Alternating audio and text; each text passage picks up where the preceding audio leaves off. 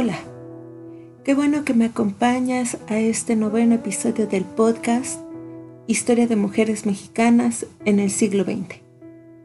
Mi nombre es Alejandra Vidal y en este episodio les platicaré sobre Carmen Mondragón, también conocida como Nahuioli, la representación de la mujer dueña de su propio destino artístico y sexual. Comenzamos.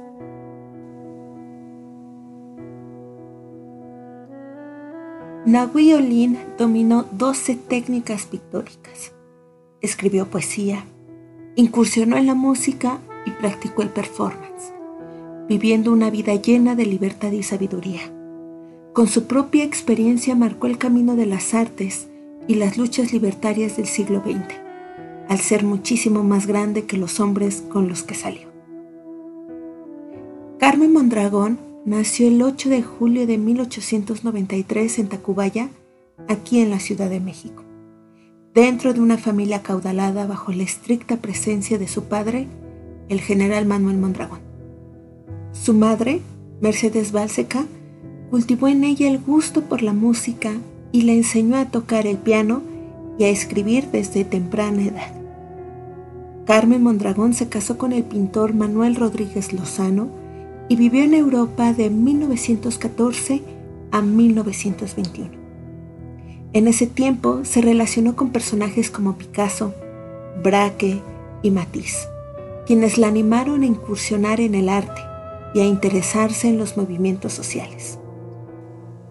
Con un matrimonio derruido, regresó a México y entabló contacto con artistas como el fotógrafo Edward Weston y el pintor Diego Rivera para quienes modeló en muchas obras emblemáticas. Y con Tina Modotti, Frida Kahlo, Antonieta Rivas Mercado y Lupe Marín, con quienes hizo vida social. Ya conocida en el medio artístico y cultural mexicano, se unió al pintor Gerardo Murillo, doctoratl, quien le dio el nombre de Nahuioli, que en náhuatl significa perpetuo movimiento. Durante más de 50 años, Carmen Mondragón creó una vasta obra pictórica que profundizó en la sensualidad y el erotismo, así como un amplio y singular corpus literario que oscila entre el apunte autobiográfico, la poesía lírica y la indagación filosófica que refleja una enorme necesidad de conocerse a sí misma. Con Aguiolín sobresale la pasión artística y la libertad con que defendía todos los aspectos de su vida. Fue una mujer sumamente inteligente y con una intensidad que le daba una lucidez incalculable. Además, es un referente en el desarrollo de la mujer mexicana al fundar la Liga Feminista de Lucha contra las Toxicomanías y formar parte de la lucha por el voto y el acceso a la educación para las mujeres en México. Nahui Olin iba más allá de los límites de la sociedad. Y si se le tuviera que definir en una sola palabra, sería intensidad.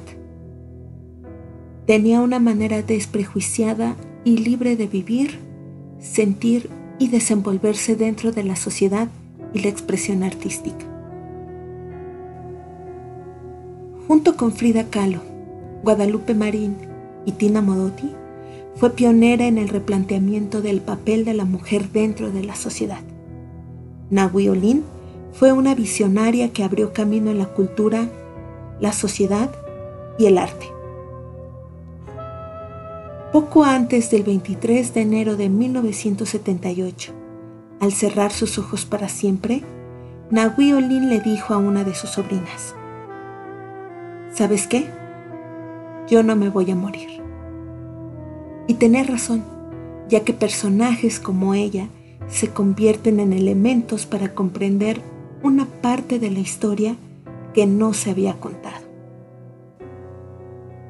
En 1992, Tomás Surian y Blanca Garduño organizaron la exposición que ella hubiera querido en vida. Nahui Olin una mujer de los tiempos modernos, en el Museo Estudio Diego Rivera. y Nahui volvió a la prensa. Sus desnudos se volvieron a imprimir en los diarios y revistas como pasó en los años 20. Y esos ojos verdes se volvieron patrimonio colectivo. Poco a poco, Nahui Olin se filtró en espacios académicos y universitarios, convirtiéndose en tema de tesis y reflexiones, mientras que sus retratos se desempolvaron y empezaron a publicarse antologías dedicadas al arte, literatura, estudios de género y fotografía. Aún hoy, Nahui desafía, pone en jaque, provoca más preguntas que certezas, tiene su propio sello. Es un personaje fuertemente individual, rebelde y transgresor que sabía muy bien que volvería cuando escribió. La madre tierra me parirá y naceré de nuevo, de nuevo ya para no morir.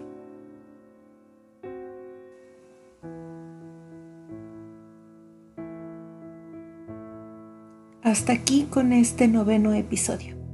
Te recomiendo que conozcas toda su obra, así como una serie de enlaces para que profundices en el tema. Todo esto te lo compartiré en las notas del episodio.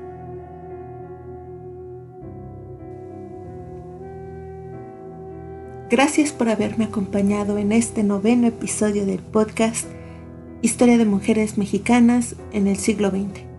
No olvides compartirlo y seguirme por Spotify y Anchor. No te pierdas el episodio 10, donde les platicaré de la gran fotógrafa Graciela Iturbide.